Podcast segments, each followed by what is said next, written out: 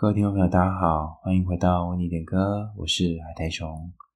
有些时候说再见，比起说在一起更为困难，因为彼此已经相处一段很长的时间了，在关系里面投入的时间、金钱，还有两个人过去曾经亲密的模样，突然要说断就断，对彼此都是不容易的考验。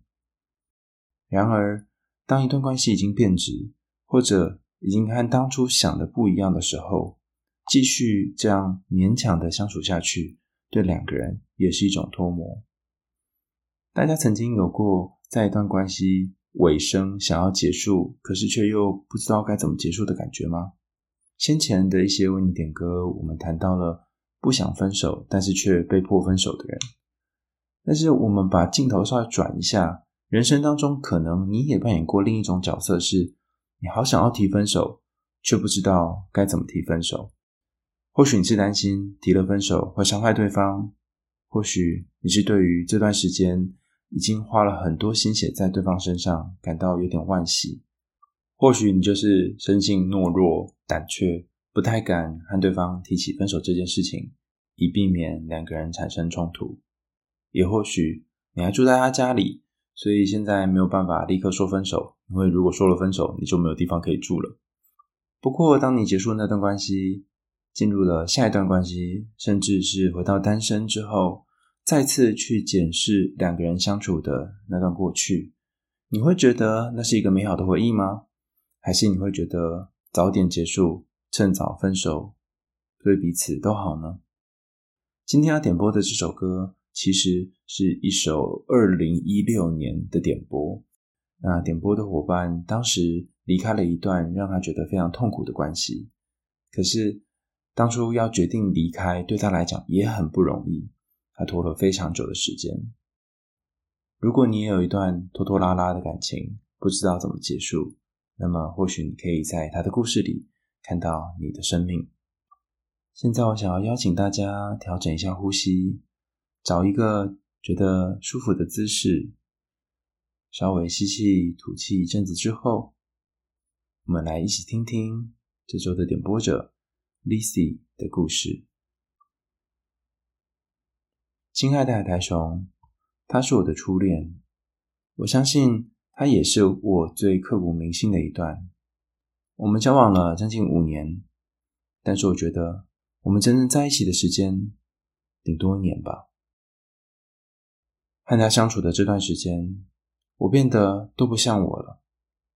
我变成他喜欢的样子，做他要求的事情，做他喜欢我做的事情。为了他，我忘记了我自己是谁，但他始终没有看到我。然后他说他对我没感觉了，于是我离开了。在我离开之后，他说他还爱我，是他错了。想我回到他身边，在苦苦哀求之后，他用自己的身体来威胁我。我那时候太傻了，也太爱他了。我让他知道这个方式管用。我回到了他身边，每当我想离开的时候，他就用这种方式将我留下。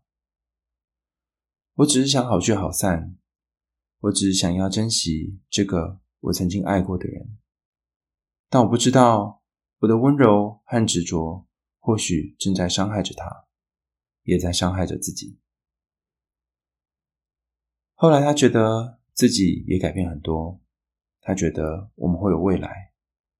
可是这个时候我却醒了，我知道我不能够再让这个梦继续下去。于是我告诉他，我真的要走了。我们最后一次见面是在医院，警笛划破了寂静的夜。当我从医院离开后，我再也没有见过他。这首歌《趁早》一直在我的手机里，但是我从来没有好好听过它。直到我们分手后几个月，我才发现这首歌根本就是我们的故事，每一句歌词和无奈都太贴切了。至少，它是我的版本的故事。或许这个趁早该是说给自己听的。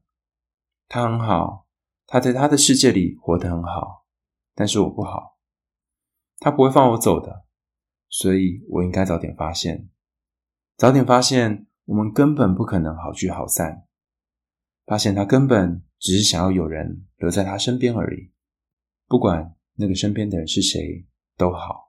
绕了一圈，原来真正该趁早离开的是我。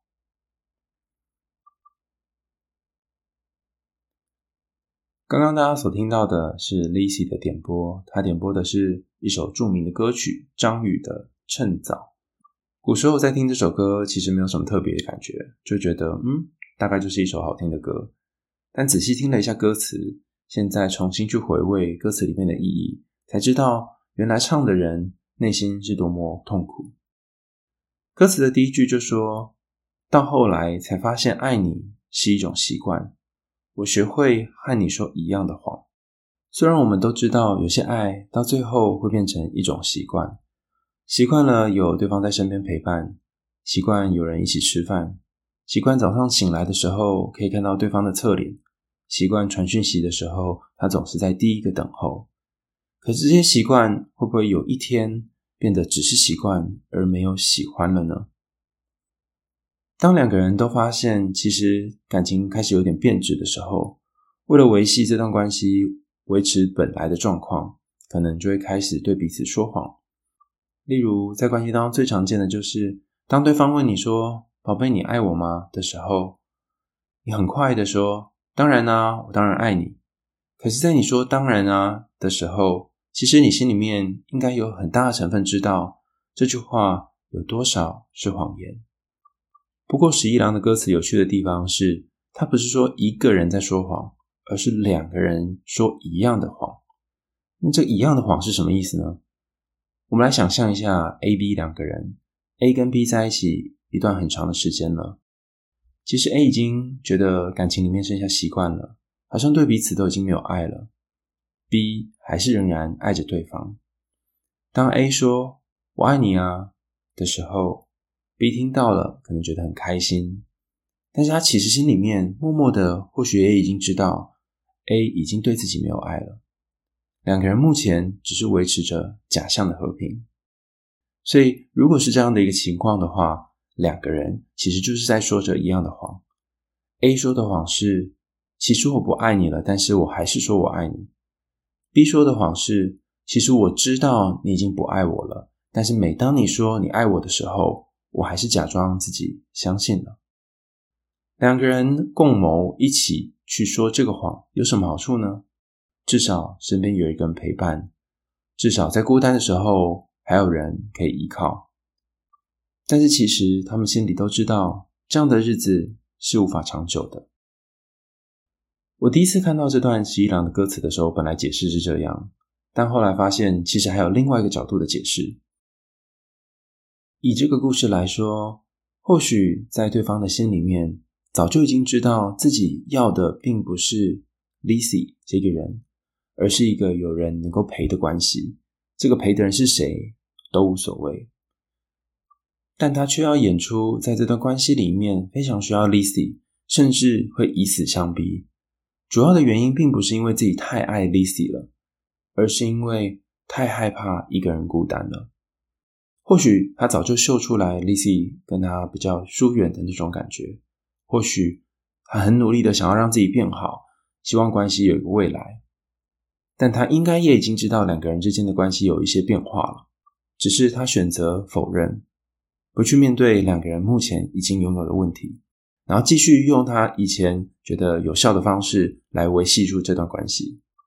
有些人习惯性的会在分手的时候做出自我伤害的威胁，他们在心里面可能也不想要这么做，但奇怪的是，因为以往透过这种方式都有效果，所以他们自己也被这个行为给制约了。反正只要我伤害我自己，你就会留下来；反正只要我表现出一副很糟糕的样子，你就会安慰我。人是很懒惰改变的动物。当一条路被走了很多次之后，这条路就会变得越来越宽，越来越好走。那么，其他条其实有可能的路就会被忽视了。尤其当 Lizzy 每一次都给对方糖吃的时候，这段关系就会用这种奇怪的形式保留下来。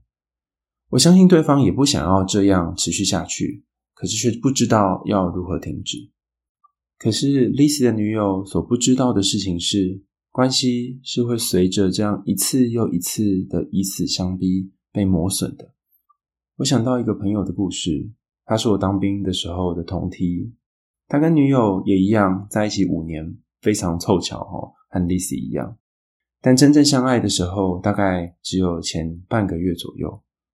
我问他说：“既然在半个月的热恋期之后，你就决定要分开，为什么没有跟对方说清楚呢？”他说：“那是一个在台南两个人一起吃，应该是牛肉汤吧，还是鲈鱼汤、咸鱼汤之类的一个晚上。他们坐在摊贩前面，他已经决定好要跟对方结束这段为期十五天的，说不上是暧昧或者是稳定交往的关系。他觉得早一点把关系说清楚。”那就好了，但没想到对方听到了他这么一说之后，反而开始歇斯底里了起来，说：“你已经浪费我这么久的时间，难道你现在就这样不负责任了吗？”大家在这里听起来可能会觉得很像是连续剧的剧情，但是当下他的确是这样讲的，搞得那个卖面摊的老板也很尴尬。我的同梯是一个很好的人，我记得有一次我们好像出去出操的时候。然后我动作比较慢，他还特地留下来等我。结果因为等我，我们两个一起被罚跑操场。我后来觉得对他很抱歉，还请他一杯生活绿茶。他说为什么是生活绿茶？因为部队里面没有别的东西，只能投饮料机。然后我就把生活绿茶唯一我投到的最后一罐给他。然后他说可以不用这样，可是我就觉得，哎，你真是一个很善良的人。哎，奇怪，怎么会讲到这里？好，我们来回到他跟他前女友的故事。他们两个人在牛肉汤面店前坐了一段很长的时间，沉默着，最后还是决定继续在一起。应该是说决定开始交往。所以这段关系刚开始交往的时候，就是一个不情愿的交往。我虽然想一想，觉得哇，我的同弟也太傻了吧！明明在在一起之前就已经知道彼此不适合了，为什么不拒绝对方呢？但后来想一想，这似乎就是他的个性。从小待在家里面，大概就不太习惯拒绝。在部队里面有任何事情，他也总是扛起来先做，因为他知道，如果我自己可以不断的做、不断的做，别人会喜欢他，所以他就继续做这些事情。我在猜，他可能跟我一样，觉得拒绝是一个很大的挑战吧。于是，他们两个就开始交往了。我还记得曾经跟他们一起去野餐，一起去爬山，然后做很多有趣的事情。他的女友在他旁边，其实看起来非常的正常。我说的正常的意思是，你看不出来她是一个会以死相逼的女友，会聊一些独立音乐的话题，对于历史和文化也有很多的了解。老实说，从和他对话的过程当中，你会学到很多“哇哦，原来是这样子”的知识。我记得有一次好像分享一个很有趣的事情，是有关于冲水马桶到底如何能够冲水这件事。然后想说，天哪，原来你可以把一件事情讲得这么精辟。总之，我们几个人就相处了一段时间。但后来，我跟这个同梯渐行渐远了，不是因为我们两个感情不好，而是因为他女友说，每一次我会带我的女友一起出去，然后他都在看我的女友。身为我的女友的男友，我并没有这种感觉，可是他的女友好像很吃醋。所以我后来想一想，好吧，算了，人家既然会在意，那我们就暂时先不要一起出去好了。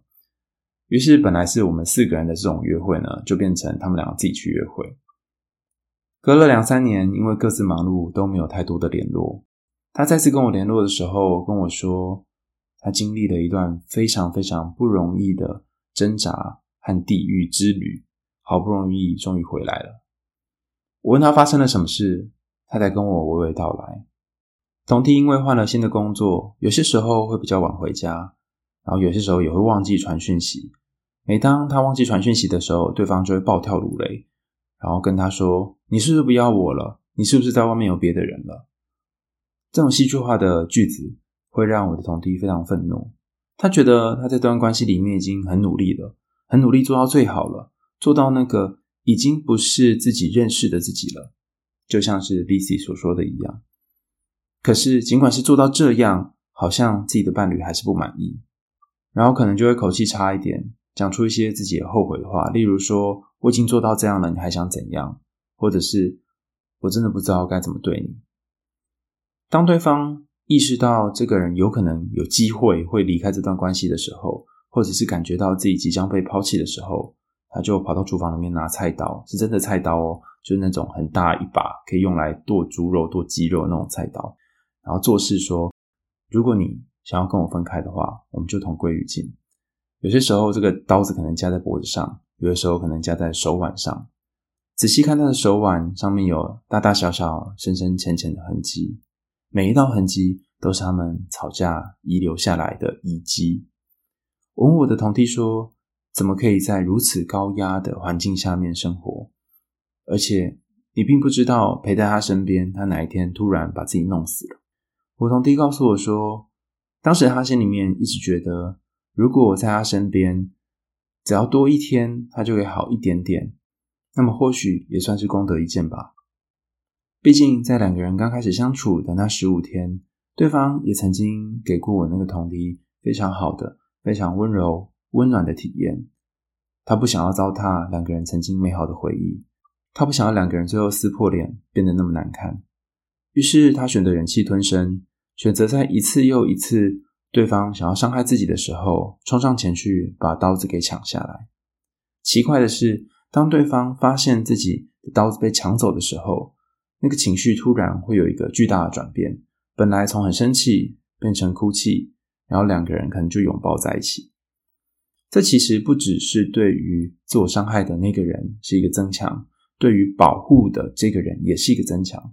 他发现哦，原来只要我冲上前去，然后抢下他的刀子。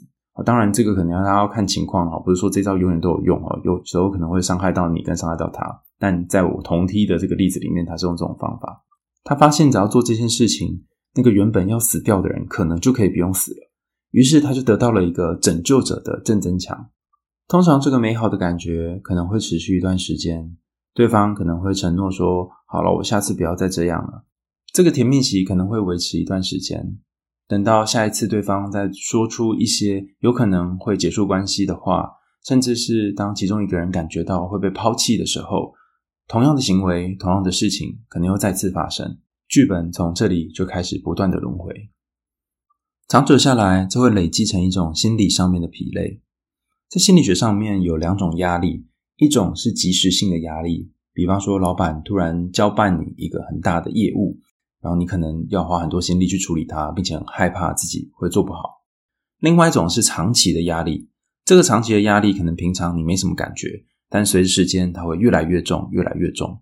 我记得我之前有一个前辈跟我分享了一个小活动，小活动是因为那时候我们在带团体活动，所以他告诉我说：“哦，这个可以试试看。”这个活动是这样的，你必须从两个选项当中选一个操作。第一个选项是拿一本书。但是拿着之后呢，要十分钟不可以把它放下来。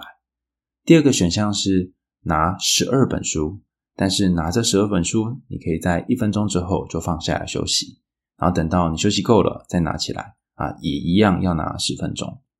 很多人都会觉得拿一本书比较轻松，所以就选择了第一个。结果那些拿一本书的小朋友，大概在第三分钟到第五分钟之内就开始哀哀叫，因为要把手一直放在半空当中。然后不可以让那本书掉下来，这件事情本身也是一种很辛苦的考验。后来前辈就跟大家分享说，就算是一本书的重量，也有可能让你觉得疲惫。只要它持续一直在那里，然后没有不见，你就有可能会扛着这个重量，继续让自己感到痛苦。而且最可怕的是，你可能会觉得我并没有承担什么压力啊，其实好像也还好啊。相较于旁边那个拿十本书的人，我这一本书算少的吧。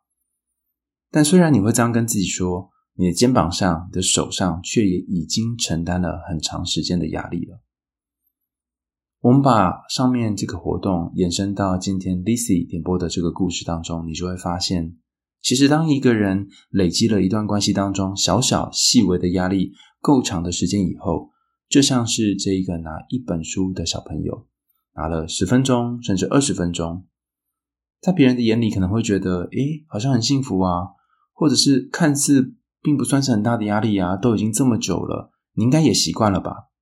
可是正是因为这个习惯，产生了巨大的压力。我猜，在 Lizzy 的心中，你可能也多少出现过很多次这样的想法：我该不该跟他提？我想跟他分手呢？我该不该跟他说？其实我觉得很痛苦，我想结束这段关系呢？可是每一次，又因为你一提到要分开，他就有可能会做出以生死相逼的动作，你就把这句话吞下去了。你好害怕，好害怕，会因此害掉一个人的生命。你好担心，如果你离开了，对方会不会怎么样？这真的是非常艰难的一个课题，尤其当你眼前面对的是一个你曾经爱过的人，他即将要拿生命当做赌注的时候。在歌词里面，张宇唱道：“可是我真的不够勇敢，总为你忐忑心软。毕竟相爱一场，不要谁心里带着伤。”我想跟大家分享的是，只要你开始去爱。你心里就一定会带着伤。这里的伤分成两个，一个是过往你在其他的经历当中所遭逢过的伤口，包含你和前任、你和原生家庭之间的关系、你和早期一些长辈朋友之间的相处，都有可能是你的旧伤口。另外一个伤是两个人相处的过程当中，或多或少都有些时候你会让对方失望，或者对方要期待你做某件事情，你没有做到。这个彼此失望的过程也是一种伤口，但彼此失望其实反而是一件好的事。我们可以透过我对你失望一点，你对我失望一点，慢慢的去调整彼此对于对方的期待。可是这件事情并不是每一个人都能够接受的。有些人就是因为无法接受失望，当失望来袭的时候，就用剧烈的方式去抵抗这个失望。你可以想象有一个小孩，他很想要吃棒棒糖。结果不小心拿着棒棒糖的过程当中没有拿好，棒棒糖掉到地上了。于是他在地上坐着大哭大闹，然后就说：“我还要吃，我还要吃棒棒糖。”嗯嗯嗯，就开始大哭。你可能会觉得这孩子怎么这么夸张？就是只是一个糖果掉到地上，捡起来洗洗，或者是说再买一个新的就好啦。可在他心里面，就像是一个巨大的世界崩坏一样。我们把以上这个例子引申到刚刚讲的。面对一段关系结束，就可能会以死相逼的过程。对于 Lizzy 的女友来说，或许感情的结束就像是这个小孩子心中那一根棒棒糖掉到地上一样，他的世界毁灭了，他再也没有办法从别人身上获得爱了，所以他才会做出这么激烈的动作。我先前因为上课的关系，因缘际会看到了一些有关于边缘性人格的研究。他们通常有一个很常见的状况，是会把自己活在生命的极端。这个生命的极端指的是，当他好爱好爱一个人的时候，就会觉得这个人是天底下最棒的人，就像是天使一样。当他好讨厌好讨厌一个人的时候，就会恨之入骨，巴不得他赶快下地狱。当自己没有办法结束对方生命的时候，就试着想要结束自己的生命，或者是想各种方式让对方不要好过。因为伤害对方可能有点难哦，所以伤害自己，让对方心痛或让对方担心，就成为一个让对方不好过的方式。然后在这些论文当中，其中有一篇有谈到说：“诶，好奇怪哦，为什么他们会这么想要去伤害自己，然后让对方心痛呢？”里面有几种论点哦，我在这里稍微整理一下，大家可以参考看看。第一个是在他们过往的人生经验当中。可能需要透过哭得很大声，才能够得到其他人的注意，或者甚至是就算哭得再大声，也不会有人注意。所以他们可能需要用很极端的方式，让自己在痛苦的边缘，这样其他人才会注意到他真的很痛苦。另外一个原因是，根据客体关系的理论，在早期发展的过程当中，我们会把妈妈分成好的妈妈跟坏的妈妈。好的妈妈就是会安抚你，好喂你牛奶，或者是她胸前的奶水。啊，坏的妈妈就是你要喝奶水的时候，她在忙她的事情，或者是没有照顾你。当我们把妈妈分成好妈妈跟坏妈妈的时候，会得到一种奇怪的爽。这个爽是指某一种精神上面的洁癖，就是我有一个好妈妈，这个妈妈是全然好的，那些不好的、肮脏的东西是不会污染她的。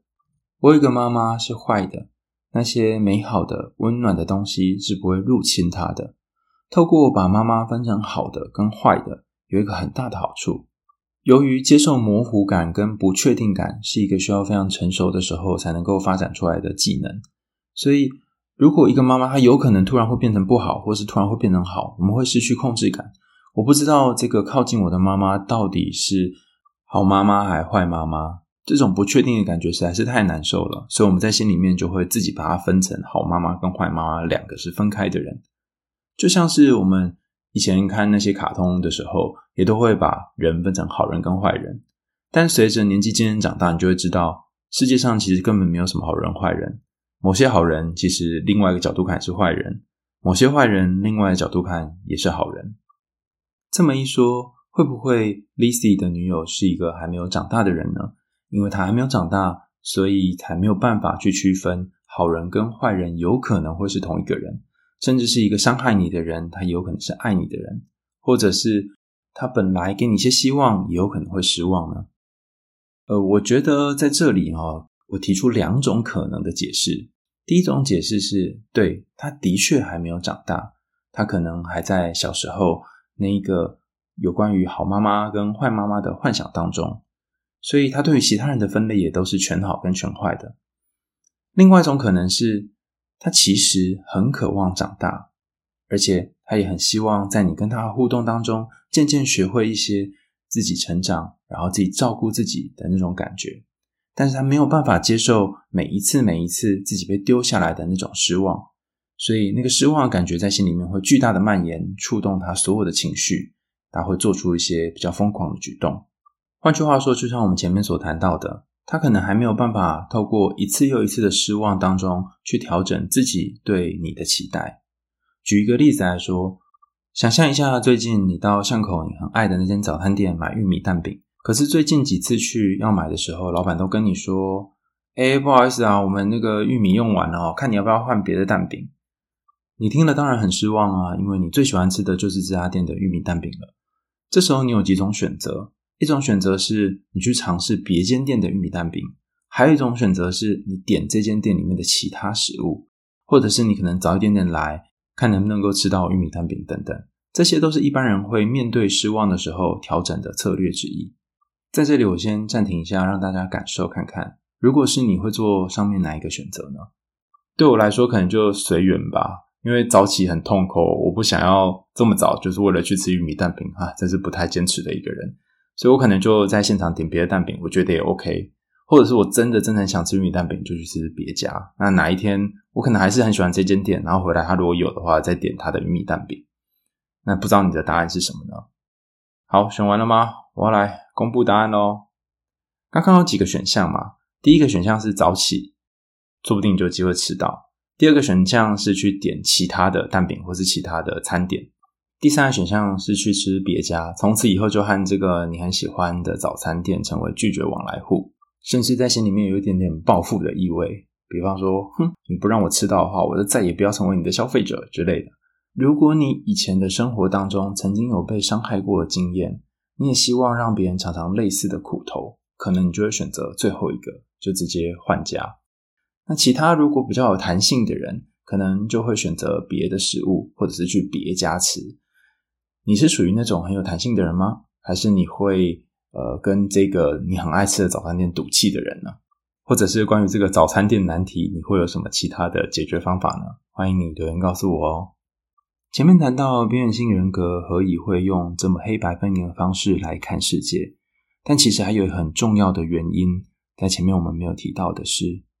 过往伤害他们的人跟爱他们的人是同一个人，他们给的伤害是非常非常深刻的，可能是情感上的忽视，可能是肢体上面的殴打，也可能是很多令人难以启齿的事情。所以在他们心里面会出现一种困惑，尤其当那个小的时候自我还没有发展很完全的时候，会困惑说：到底眼前这个伤害我的人，下一秒会不会变成爱我的人？或者是眼前这个爱我的人，下一秒会不会暴怒处罚我？由于这种不确定感实在是太可怕了，我没有希望对于未来有控制跟预测感，所以我可能会在心里面形成一种分裂的想法：爱我的人可能随时随地都会变成伤害我的人，伤害我的人可能随时随地都会回来爱我。所以当一个人很爱我的时候，我就要先预先担心起来，有一天他可能会伤害我。当一个人在伤害我的时候，我就要先预先帮自己想起来，有一天他也可能会回过头来爱我。这会造成在关系当中一种很辛苦的相处模式。大家想象一下哦，你跟这个人很要好，然后你很喜欢他，他也很喜欢你，你们两个人非常相爱。可是有一天，他就开始怀疑你说，你是不是在外面有别的人了？这个怀疑其实就是我们前面所说的，会不会有一天你变得不爱我了，或者是伤害我了？那或者是你们两个一直吵，一直吵，吵到一个尽头，甚至是想说我们要分开好了。他突然软化，然后突然哀求你，用各种哀兵攻势，然后跟你说：“哦，都是他不对，什么他要改之类的。”你可能就会心软了。那为什么会心软呢？因为对方在猜测，如果用这种方法，你会从那个很糟糕、想要离开他的人，可能这个糟糕是他想象的，变回那个重新爱他、体贴他、关心他的人。这是他过往的经验，所以他也以为这样的经验可以应用在你身上。而在他对面的你，如果跟他一样闻鸡起舞，一起演这个戏的话，也一起受到正增强的话，两人就会变成照顾者和被照顾者的组合。所以，就真的像是歌词里面张宇所说的，要离开这段关系，需要非常非常多的勇气。刚刚谈的都是 Lissy 的伴侣哦，接下来我想要谈谈 Lissy 本人。虽然我不认识你，但是我想要谈一个。到底是怎样的人会习惯当照顾者的这个位置呢？尤其是在这种可能常常以死威胁的人旁边，还可以继续当照顾者的人。我想起我的那个同梯哦，虽然你跟他的状况可能不一样，但是我或许描述一下他身上的特质，让你感受一下会不会跟他有些一样或不一样的地方。我的同梯很早就和他的母亲相依为命，由于父母很早就离婚了，所以同梯他从小的时候就开始帮家里面打工。妈妈每次遇到感情上的挫折或困难的时候，也会找我的同梯哭诉。他曾经跟同梯说：“我就只剩下你了，妈妈不能够没有你，你也不可以丢下我哦。”我同梯跟我分享他妈妈说的这段话的时候，我可以看到他眼睛里面有一种恐惧，而且是尽管隔了二十几年，还是有这个恐惧。我问他说：“那时候的他心里面有什么感觉？”他说：“因为年纪太小了，所以没有办法想到什么感觉。”但现在重新回想起当时跟母亲的这段对话，他会有一种很深的无奈。这个无奈有一层是，我还这么小，还没有办法离开家，还需要靠你经济上面的支持，所以我好像也只能够待在你的身边，没有第二个选择。另外一个无奈是，我还这么小，爸爸这么早就离开了，我可能没有办法承担你所有的心情。各式各样你要求我做的事情，我真的做不到，可不可以放过我？第三个无奈是，难道我就要这样和你一直到长大吗？我没有办法拥有自己的生活吗？我就要陪在你身边吗？妈妈有些时候会情绪起伏，歇斯底里，我那个同弟就得要安慰她，安慰了一阵子之后，还要跟身边一起出去吃饭、出去玩的那些亲戚朋友们解释说：“哦，妈妈最近状况不是很好啊，然后请他们多多体谅等等。”俨然就是一个小大人的样子，所以你会成为一个照顾者，并不是从你现在和对方相处的时候开始。或许以前你就曾经有照顾者的经验，所以你才会成为一个很好的照顾者。但我觉得这里比较困难的地方，不在于说你会不会照顾，或者是你有种种的无奈，而是照顾久了之后，你会忘记自己其实有离开对方的权利。这句话听起来有点奇怪哈。我想要举这个《非常律师禹英语》是这样念吗？哈，第二集当中的一小个段落，有一个女孩长期和父亲一起共生，共生的意思就是说很多事情都是父亲帮她决定的，就连她的婚事也是父亲决定的。但其实这个女孩她是一位女同志，她喜欢了另外一个女孩，只是不敢跟父亲说。在法庭上，她大胆地告诉父亲这个事实，而在她开口说的那一刻起。她就脱离了父亲。在片中，这位女孩问禹英禑律师说：“我要怎么样才能够撤销告诉？”禹英禑说：“有一个很简单的方法，就是你在法庭当中举手说‘我要撤销告诉’，这样就可以了。”女孩现场很惊讶，觉得：“嗯，怎么可以这么简单？”但真正在法庭上面操作的时候，却是让她举步维艰，犹豫挣扎了很久，她才有办法举手。我觉得这段剧情给我们一个很重要的提醒是。许多看似困难的问题，解决的方法都很简单，只是欠一个勇敢而已。就像写这封信的 Lizzy 一样，他说：“当初如果自己够勇敢，趁早结束彼此的关系，就不会让彼此受苦。”在今天节目的最后，我想跟大家分享最后一个概念，就是很多时候你以为你所做的事情是为彼此好，可是这个为彼此好不一定是真的好。你可能因为不断的在他身边陪他、照顾他，反而让他缺乏了有一天可以独自站立的能力。你可能因为每一次在他想要以死相逼的时候，陪在他身边，然后说不要离开他，正增强了他，也正增强了你自己，让他可能继续活在过往那种我眼前这个人可能有时候会好，有时候会不好，有时候会爱我，有时候会害我的回圈里面。那些表面上看起来善良的选择，不一定能够带来美好的后果；而那些带来美好后果的，或许一开始是狠着心，然后做出一些困难的选择。最后，我想要举一个例子：我有一个朋友 Amy，她是家里面的老二，也算是富二代哈。她的爸爸非常有钱，在某一个纺织工厂担任总经理。他有一个哥哥到东南亚去设厂，用爸爸给他的。资金，然后在那边开了一些公司，好做得有声有色。Amy 也以为自己能够得到同样的对待，没想到爸爸重男轻女，把钱都给了哥哥，所以他没有办法拿到半毛钱。其实爸爸还是很有钱的哈，但是只是就是不给 Amy。Amy 觉得很生气，也很难过，觉得父亲为什么这么不公平？父亲说：“你最终都是要嫁出去的，我为什么要把钱给你？”这句话在 Amy 的心里面留了一个很长很长的刺。